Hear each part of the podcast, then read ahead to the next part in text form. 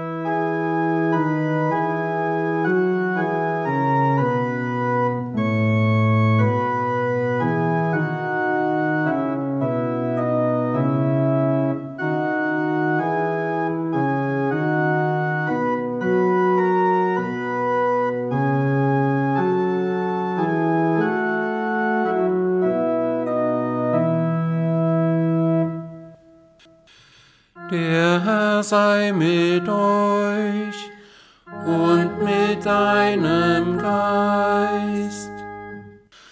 Unsere Hilfe steht im Namen des Herrn, der Himmel und Erde gemacht hat. Gott der Allwissende kennt unser Leben, und vor ihm ist nichts verborgen. Er weiß, wo wir Gutes unterlassen und Böses getan haben, wo wir in unserem Reden, Denken und Tun die Liebe verletzt und der Versuchung der Sünde nachgegeben haben. Darum bekennen wir uns schuldig und bitten um Jesu willen, Gott sei uns Sündern gnädig.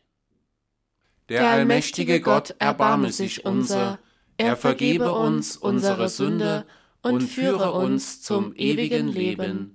Amen. Nimm von uns, Herr, unsere Sünde und verleihe uns, dass wir mit reinen Herzen und Lippen diesen Gottesdienst feiern und dich preisen durch Jesus Christus, unseren Herrn. Amen. Lasst uns beten mit den Worten des 50. Psalms. Gott der Herr, der Mächtige, redet und ruft der Welt zu, vom Aufgang der Sonne bis zu ihrem Niedergang. Aus Zion bricht an der schöne Glanz Gottes. Unser Gott kommt und schweigt nicht. verzehrendes Feuer geht vor ihm her, und um ihn her ein mächtiges Wetter. Er ruft Himmel und Erde zu, dass er sein Volk richten wolle. Versammelt mir meine Heiligen, die den Bund mit mir schlossen beim Opfer. Und die Himmel werden seine Gerechtigkeit verkünden. Denn Gott selbst ist Richter. Ehre sei dem Vater und dem Sohn. Und dem Heiligen Geist. Wie es war im Anfang, jetzt und alle Zeit. Und von Ewigkeit zu Ewigkeit. Amen. Herre Gott, erbarme dich. Christus, erbarme dich. Herre Gott, erbarme dich. Ehre sei Gott in der Höhe, allein Gott in der Höhe sei er und Dank für seine Gnade. Darum, dass nun und nimmermehr uns rühren kann kein Schade. Ein Wohlgefallen Gott an uns hat, nun ist groß Fried Streit hat nun ein Ende.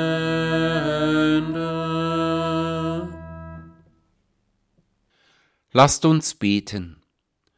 Herr Gott, himmlischer Vater, wecke unsere Herzen und Gedanken durch deinen Geist auf, lass uns alle Zeit an unser Ende und an dein gerechtes Gericht denken, damit wir unser Leben mit Wachen und Beten führen und ewig bei dir bleiben.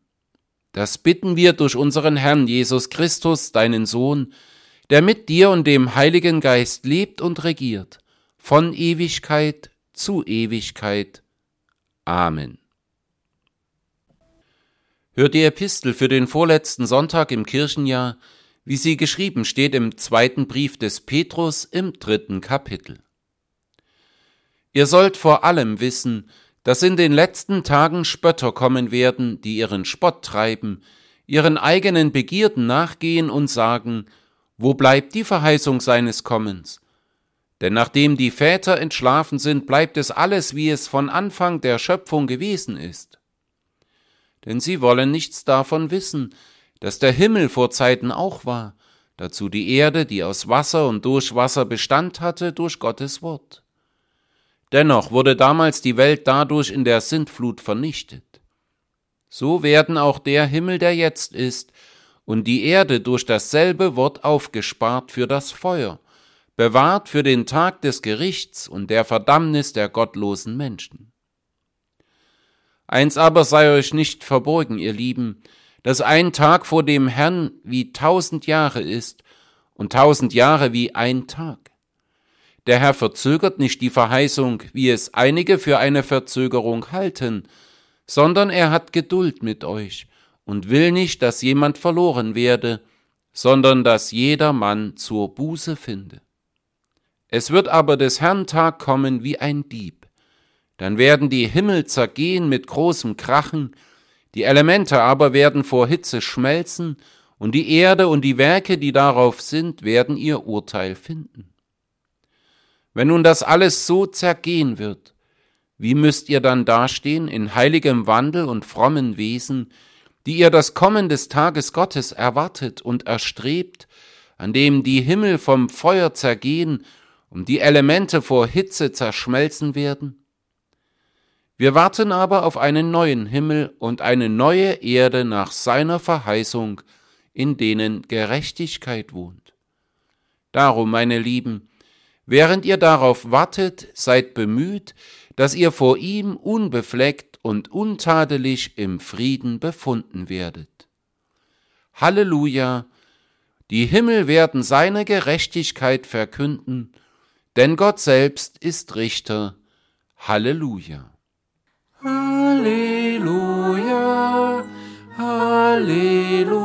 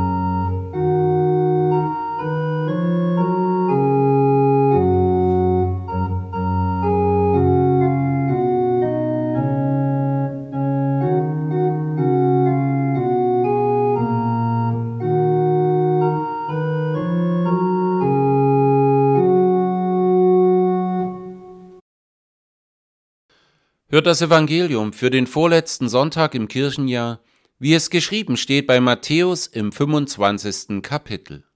Ehre sei dir, Herr. Jesus sprach zu seinen Jüngern, Wenn aber der Menschensohn kommen wird in seiner Herrlichkeit und alle Engel mit ihm, dann wird er sitzen auf dem Thron seiner Herrlichkeit und alle Völker werden vor ihm versammelt werden. Und er wird sie voneinander scheiden, wie ein Hirt die Schafe von den Böcken scheidet, und wird die Schafe zu seiner Rechten stellen und die Böcke zur Linken. Da wird dann der König sagen zu denen zu seiner Rechten, Kommt her, ihr Gesegneten meines Vaters, ererbt das Reich, das euch bereitet ist von Anbeginn der Welt. Denn ich bin hungrig gewesen, und ihr habt mir zu essen gegeben. Ich bin durstig gewesen, und ihr habt mir zu trinken gegeben. Ich bin ein Fremder gewesen, und ihr habt mich aufgenommen. Ich bin nackt gewesen, und ihr habt mich gekleidet. Ich bin krank gewesen, und ihr habt mich besucht. Ich bin im Gefängnis gewesen, und ihr seid zu mir gekommen.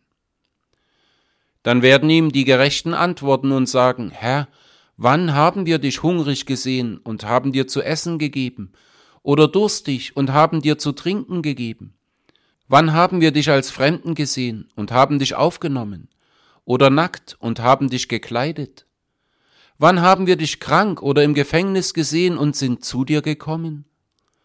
Und der König wird antworten und zu ihnen sagen, Wahrlich, ich sage euch, was ihr getan habt, einem von diesen meinen geringsten Brüdern, das habt ihr mir getan. Dann wird er auch sagen zu denen zur Linken, Geht weg von mir, ihr Verfluchten, in das ewige Feuer, das bereitet ist dem Teufel und seinen Engeln. Denn ich bin hungrig gewesen, und ihr habt mir nicht zu essen gegeben. Ich bin durstig gewesen, und ihr habt mir nicht zu trinken gegeben. Ich bin ein Fremder gewesen und ihr habt mich nicht aufgenommen. Ich bin nackt gewesen und ihr habt mich nicht gekleidet. Ich bin krank und im Gefängnis gewesen und ihr habt mich nicht besucht. Dann werden sie ihm auch antworten und sagen, Herr, wann haben wir dich hungrig oder durstig gesehen oder als Fremden oder nackt oder krank oder im Gefängnis und haben dir nicht gedient?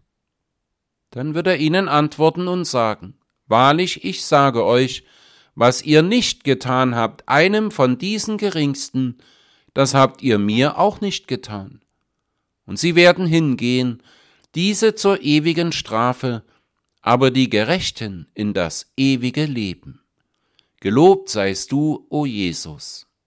Lob sei dir, o Christus.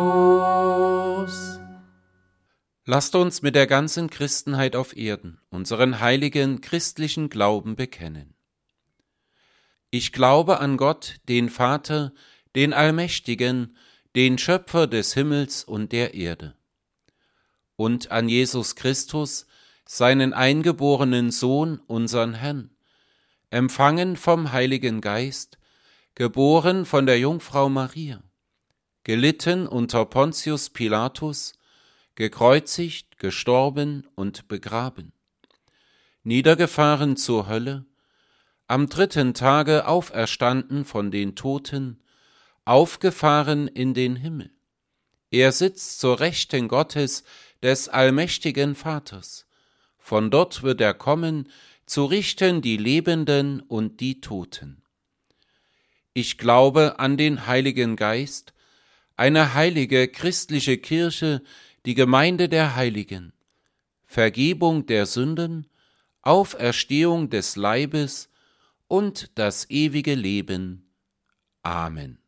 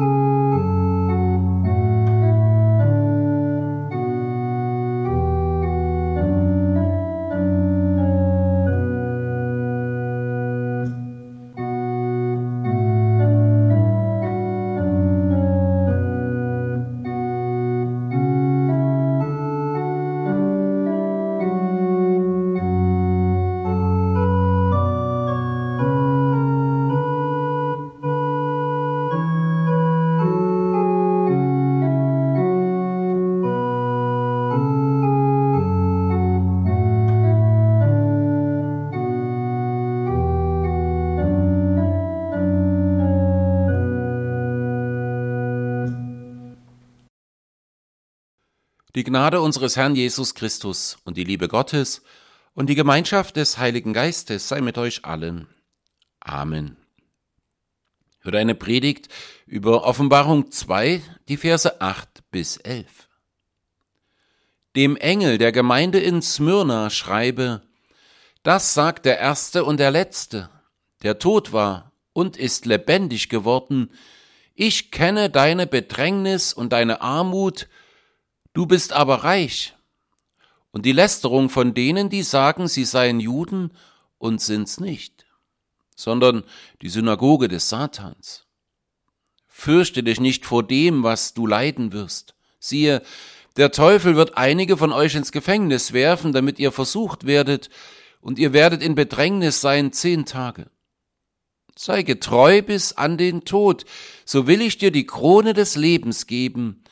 Wer Ohren hat, der höre, was der Geist den Gemeinden sagt. Wer überwindet, dem soll kein Leid geschehen von dem zweiten Tod. Lasst uns beten. Herr, wir bitten dich, segne dieses Wort an unseren Herzen. Amen. In unserem Herrn und Heiland Jesus Christus.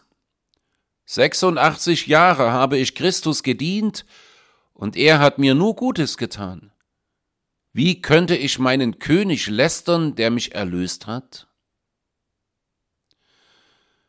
Diese Worte soll der Kirchenvater Polycarp von Smyrna 155 nach Christus gegenüber dem Statthalter geäußert haben, der ihn mit Rücksicht auf sein hohes Alter gebeten haben soll, doch seinem christlichen Glauben abzusagen.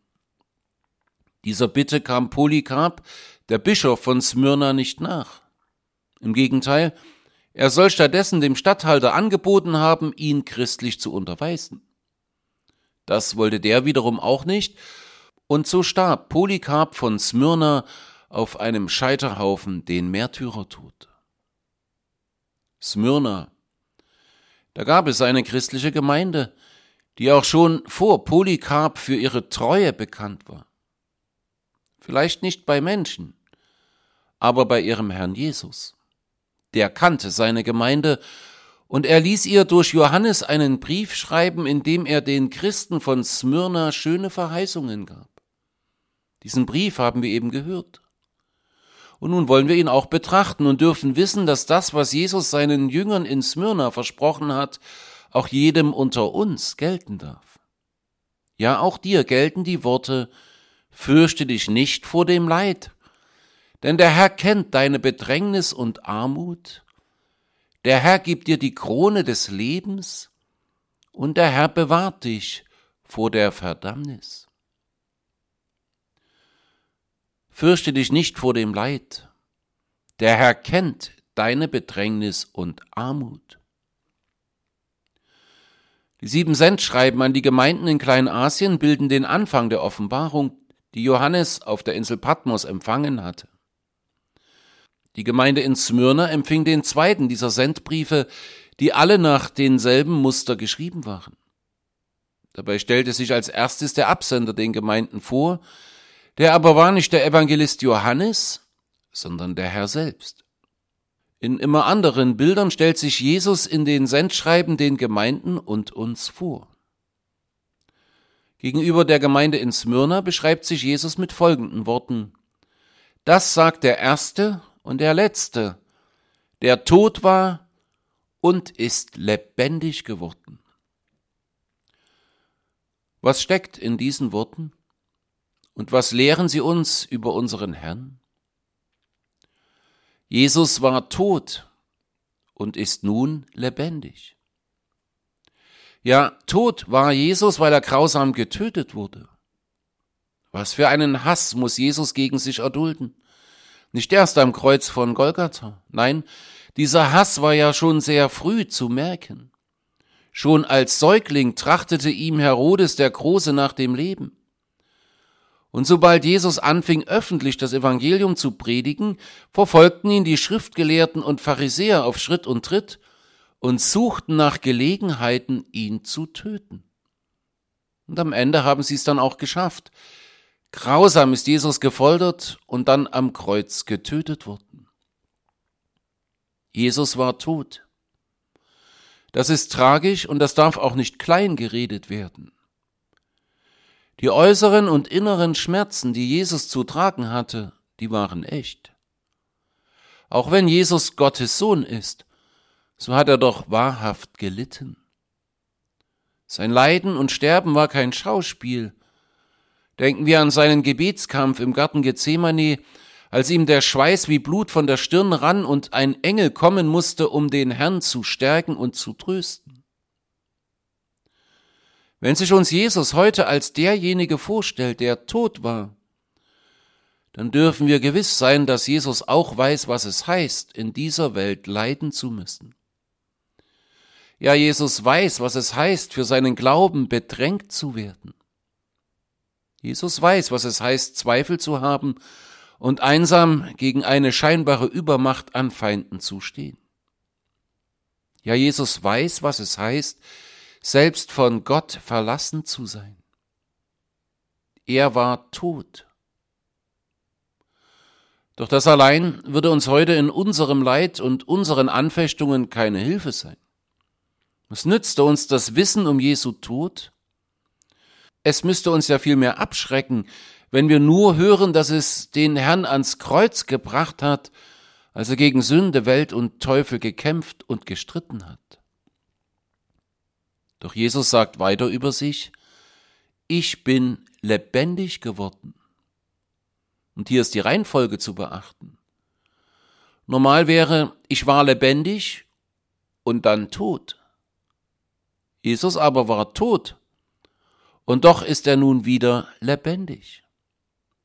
Und das ist die tröstliche Botschaft, die wir mit den Christen aus Smyrna aus seiner Vorstellung ziehen dürfen. Jesus ist eben nicht nur grausam gestorben, nein, der himmlische Vater hat ihn auch wieder ins Leben gerufen und mit seiner Himmelfahrt ist er zur rechten Hand Gottes auf den himmlischen Thron erhoben. Und so ist er nun auch der Erste und der Letzte, der, der alles umfasst und umspannt und es gibt nichts, was außerhalb seiner Macht geschehen könnte.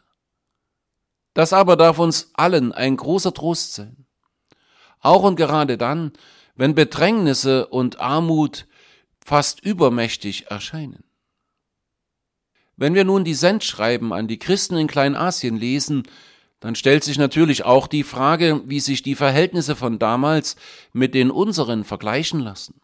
Wo und wie treffen uns die Worte dieser Briefe? Den Christen in Smyrna lässt Jesus ausrichten, ich kenne deine Bedrängnis und deine Armut, du bist aber reich. Und die Lästerung von denen, die sagen, sie seien Juden und sind's nicht, sondern sind die Synagoge des Satans. Ja, die Christen in Smyrna lebten eigentlich in einer reichen und angesehenen Stadt. In Smyrna, das heute unter dem Namen Izmir bekannt ist, gab es einen sicheren Hafen, der brachte Wohlstand in die Stadt. Auch hatten kluge politische Entscheidungen in der Vergangenheit dazu geführt, dass Smyrna einen guten Stand bei Roms Machthabern besaß und mit Vorrechten bedacht wurde, die andere Städte nicht hatten. So gab es auch einen bekannten Tempel der römischen Göttin Kybele, und die Menschen verehrten den römischen Kaiser als gottgleichen Regenten. Es gab aber auch eine große jüdische Gemeinde in der Stadt, die es sich auch leisten konnte, eine eigene Synagoge zu unterhalten. Äußerlich ließ es sich also gut in Smyrna leben. Da gab es bestimmt andere Gegenden, in denen es schwerer war, sein tägliches Leben zu fristen. Aber wehe, wenn man außerhalb dieser städtischen Gemeinschaft stand, wie es die christliche Gemeinde tat, dann konnte es eng werden. Und eine schlimme Anfechtung in der Not ist es, wenn wir meinen, Gott wüsste nichts von dem, was uns gerade widerfährt. Denn wie soll er helfen, wenn er nicht weiß, dass wir Hilfe nötig haben? Darum ist es ein Zuspruch und ein Trost, wenn Jesus den Christen in Smyrna und mit ihnen auch uns versichern lässt, dass er um unsere Nöte weiß. Jesus weiß um die Bedrängnisse damals und heute. Wie die Christen in Smyrna durch römische und jüdische Einwohner und Nachbarn bedrängt wurden, so kennen auch wir die Not, wegen unseres Glaubens gemieden oder verachtet zu werden. Es muss nicht immer in so drastischer Weise geschehen, wie bei Johannes dem Evangelisten, der auf eine Insel verbannt wurde, oder bei Polycarp von Smyrna, der als Märtyrer sein Leben ließ. Aber es ist bedrückend bis heute, wenn Klassenkameraden, Nachbarn, Freunde oder Bekannte, vielleicht sogar die eigenen Familienmitglieder nur Spott und Hohn für unseren Glauben übrig haben. Und es schmerzt, wenn nicht mehr als ein mitleidiges Kopfschütteln die Reaktion ist, die wir empfangen, wenn wir von unserer christlichen Hoffnung erzählen. All das kennt Jesus. Er kennt die Bedrängnis und die Armut, die nicht unbedingt äußerlich sein muss. Der Mensch kann ja nicht nur arm an Geld und Gut sein. So redet Jesus in seiner Bergpredigt von den geistlich Armen, denen aber das Himmelreich gehört. Und Jakobus erinnert in seinem Brief an den wahren Reichtum derjenigen, die in dieser Welt wirklich arm zu nennen sind. Hört zu, meine lieben Brüder, schreibt er, hat nicht Gott erwählt die Armen in der Welt, die im Glauben reich sind, und Erben des Reichs, das er verheißen hat denen, die ihn lieb haben? Ja, unter diesen Verheißungen und unter den wachen und liebevollen Augen unseres Herrn leben wir. Und so gilt auch uns allen das Wort, fürchte dich nicht vor dem Leid, denn der Herr kennt deine Bedrängnis und Armut, und der Herr gibt dir die Krone des Lebens. Es ist wohl einer der beliebtesten Konfirmationssprüche, die wir in unseren heutigen Predigtversen stehen haben. Sei getreu bis an den Tod, so will ich dir die Krone des Lebens geben. Das ist eine schöne Verheißung, die wir mit diesen Worten hören dürfen und die wir uns auch dann zu eigen machen dürfen, wenn sie nicht unser Konfirmationsspruch ist. Der Herr will uns die Krone des Lebens geben. Aber auch das sollten wir nicht überhören. Die Krone des Lebens wird bekommen, wer treu ist bis in den Tod. Wem soll denn unsere Treue gelten? Und womit soll sich die Treue äußern? Die Krone des Lebens ist also nicht denen verheißen, die besonders eifrig sind, die viel tun und die sich darum mühen, in das Himmelreich zu kommen. Jesus sagt hier nicht, wenn du dies oder das tust, dann wirst du von mir die Krone des Lebens bekommen. Er sagt nicht, wenn du nur richtig hart kämpfst und dich in allen Dingen bewährst, dann wirst du von mir gekrönt werden. Nein, Jesus sagt, wenn du getreu bist bis in den Tod, so will ich dir die Krone des Lebens geben. Jesus möchte an dir Treue sehen, Treue gegenüber ihm und seinem Wort. Denn wenn wir bleiben werden an seinem Wort, dann sind wir ja auch wahrhaftig seine Jünger. Diese Worte von der Treue sind wichtig und sie sind natürlich auch herausfordernd, denn gerade dann, wenn der Glaube angefochten ist und wenn wir uns bedrängt und arm fühlen, dann ist es ja gerade die Treue, die in großer Gefahr steht. Ja, dann klingen die Worte der Frau Hiob sehr verlockend, die ihrem Mann riet, Hältst du noch fest an deiner Frömmigkeit, sage Gott ab und stirb. Wie kann ich treu sein, wenn ich merke, dass die Anfechtung und der Zweifel in meinem Herzen rebellieren?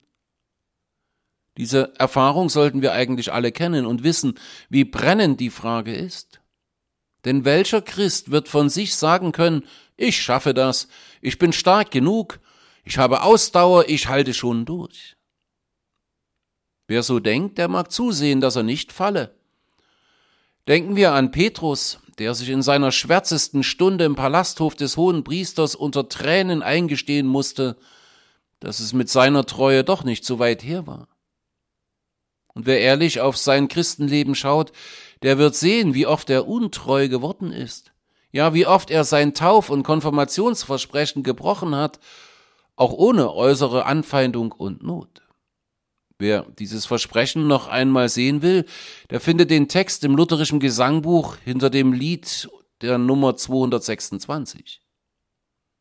Ja, allein die Anfechtung des Teufels und unseres alten Menschen lassen uns doch auch immer wieder untreu werden und bringen uns zu Fall. Was also sollen wir mit den Worten tun? Sei getreu. Nun, diese Worte wollen uns als erstes demütig machen.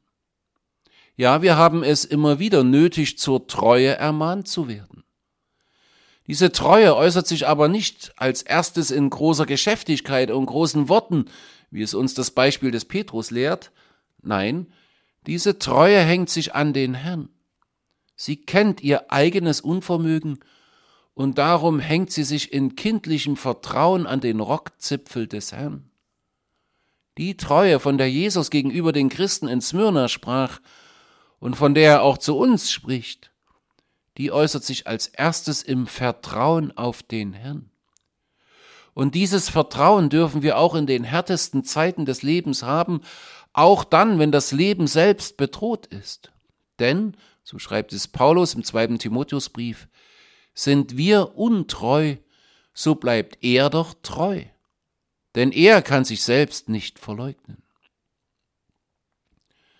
Wenn sich aber unsere Treue äußerlich betätigen will, dann als erstes im Gebet um Kraft und Standhaftigkeit im Glauben.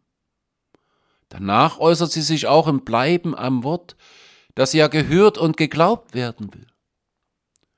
Treuer Gottesdienstbesuch, treue Teilnahme an Bibelstunden oder Hauskreisen, treues Lernen für den Kinderunterricht, ein treuer Gang zum heiligen Abendmahl, das alles sollen keine Werke sein, mit denen wir uns bei Gott die Krone des Lebens verdienen wollen. Nein, das alles sind doch Hilfen, die uns der Herr gibt, damit wir auch getreu bleiben können bis in den Tod. Dann aber werden wir auch die Krone des Lebens erlangen, die uns der Herr versprochen hat. Ja, es geht auf dieser Welt gar übel zu, und doch hören wir Jesus sagen, fürchte dich nicht vor dem Leid. Der Herr kennt also deine Bedrängnis und Armut. Und der Herr gibt dir die Krone des Lebens. Ja, der Herr bewahrt dich vor der Verdammnis. Die Krone des Lebens ist die schöne Verheißung, die uns Jesus gibt. Nun mag ja der eine oder andere denken, dass er auch ohne Krone gut auskommen könnte. Das aber ist ein Irrtum. Denn wer keine Krone des Lebens trägt, der wird ein noch viel größeres Leid erdulden müssen, als es hier auf Erden sein kann. Sehr deutlich heißt es darum am Ende unserer Predigtworte, wer Ohren hat, der höre, was der Geist den Gemeinden sagt, wer überwindet, dem soll kein Leid geschehen von dem zweiten Tod. In allen Sendschreiben ist die Ermahnung zum Hören mit offenen Ohren zu lesen. Auch die Christen in Smyrna sollen mit offenen Ohren auf die Worte des Geistes hören, der nichts anderes zu verkünden hat als der Sohn, der das A und das O, der Anfang und das Ende ist. Wer also in Treue und Vertrauen die Bedrängnisse dieser Welt überwindet, dem soll kein Leid geschehen von dem zweiten Tod, so lautet die besondere Zusage, die Jesus und der Heilige Geist uns geben. Ja, eine Verheißung für ein äußerlich glückliches und freies Glaubensleben in dieser Zeit hat der Herr seiner Kirche nicht gegeben. Im Gegenteil, ein solches Leben ist in der gefallenen Welt, in der der Teufel sein Unwesen treibt, auch nicht zu haben. Und trotzdem gibt es Hoffnung. Wer überwindet, Wer also furchtlos und treu im Glauben bleibt, dem wird das viel schlimmere Leid des zweiten Todes erspart bleiben. Was aber ist der zweite Tod? Hier lohnt sich ein Blick in das zwanzigste Kapitel der Offenbarung. An dieser Stelle bekommen wir den Begriff erklärt und sehen zugleich, wie Johannes die Erfüllung jener Verheißung sehen durfte, die er den Christen in Smyrna schreiben sollte. In Offenbarung 20 heißt es, und der Tod und sein Reich wurden geworfen in den feurigen Pfuhl. Das ist der zweite Tod, der feurige Pfuhl. Der zweite Tod ist die ewige Verdammnis. Die ist schon deshalb nicht mit dem ersten Tod zu vergleichen, weil die Verdammnis kein Ende kennt. Sie dauert ewig. Und dabei sollten wir uns von dem Wort Tod nicht täuschen lassen. Es ist kein Tod, der leblos macht, sondern einer, den man in vollem Bewusstsein erlebt. Denken wir an Jesu Worte über den reichen Mann, der die Höllenqualen erdulden muss und dabei die Herrlichkeit sah, in der Lazarus lebte. Ja, von der Hölle redet man heute nicht mehr gern. Aber die Verdammnis ist kein Thema, das sich die Kirche ausgedacht hat, um etwa die Menschen zu ängstigen. Nein, es ist die Bibel, die von der Hölle redet und von der ewigen Verdammnis. Jesus selbst tut es. Und deshalb gehört es auch zur Treue gegenüber dem Wort Gottes, dass wir vor der Verdammnis warnen. Zumal es sie für uns Menschen eigentlich gar nicht geben muss. Jesus selbst hat für uns die Hölle überwunden. Er hat die Verdammnis erduldet, damit wir sie nicht erdulden müssen. Was uns nun vor der Verdammnis bewahrt, ist aber das Hören auf Gottes Wort, auf das Evangelium unserer Erlösung. Weil Christus für uns überwunden hat, darum werden auch wir überwinden, wenn wir getreu bleiben bis zum Tod. Gott schenke uns, dass also auch wir am Ende unseres Lebens und bei allem Leid in diesem Leben mit Polycarp von Smyrna sagen können, ich habe Christus gedient, und er hat mir nur Gutes getan. Wie könnte ich meinen König lästern, der mich erlöst hat? Ja, fürchte dich nicht vor dem Leid, denn der Herr kennt deine Bedrängnis und Armut. Der Herr gibt dir die Krone des Lebens, und er bewahrt dich vor der Verdammnis. Amen. Und der Friede Gottes, der höher ist als alle Vernunft, bewahre eure Herzen und Sinne in Christus Jesus. Amen.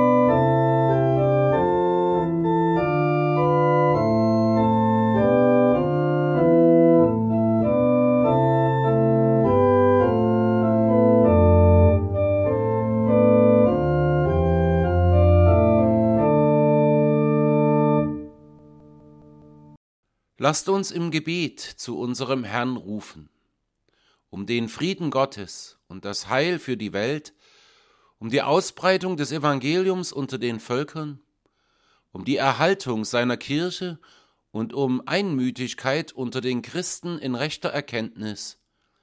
Für dieses ihm geheiligte Haus und alle, die sich darin versammeln, für unsere Gemeinde und für alle, die ihr dienen. Lasst uns den Herrn bitten. Herr, erbarme dich. Für alle, die im öffentlichen Leben Verantwortung tragen, dass Gott ihnen beisteht und sie bei ihren Entscheidungen leitet, damit alle in Freiheit und Gerechtigkeit leben können und das Zeugnis der Christen nicht behindert wird, für diesen Ort, das ganze Land und alle, die hier wohnen, um Gottes Segen für unsere Arbeit, um gesunde Lebensbedingungen und wirtschaftliches Wohlergehen, um Frieden in der ganzen Welt, lasst uns den Herrn bitten. Herr, erbarme dich.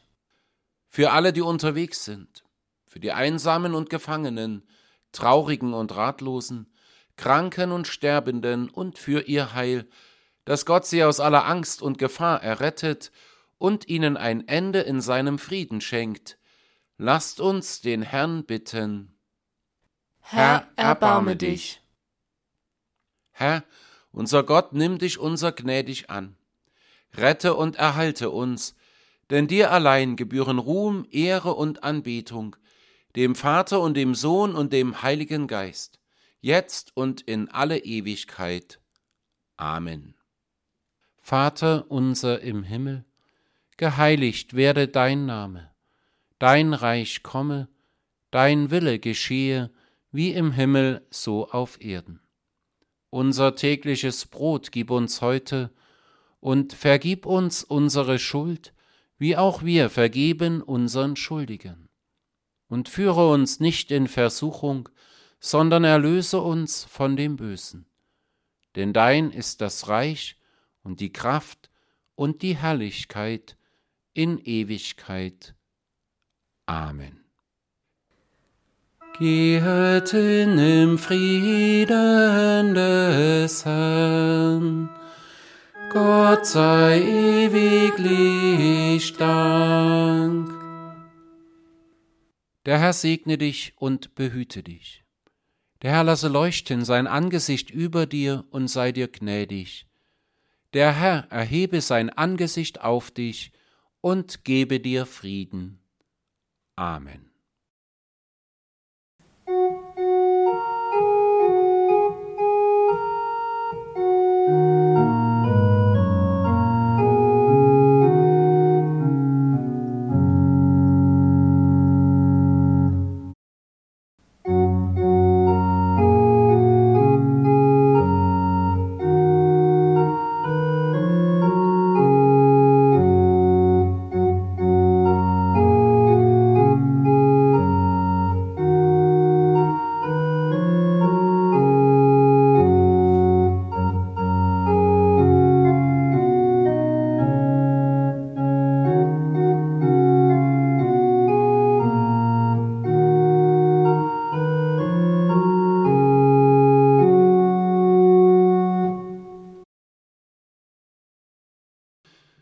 Wir wollen uns grüßen mit dem Wochenspruch aus 2. Korinther 5, Vers 10.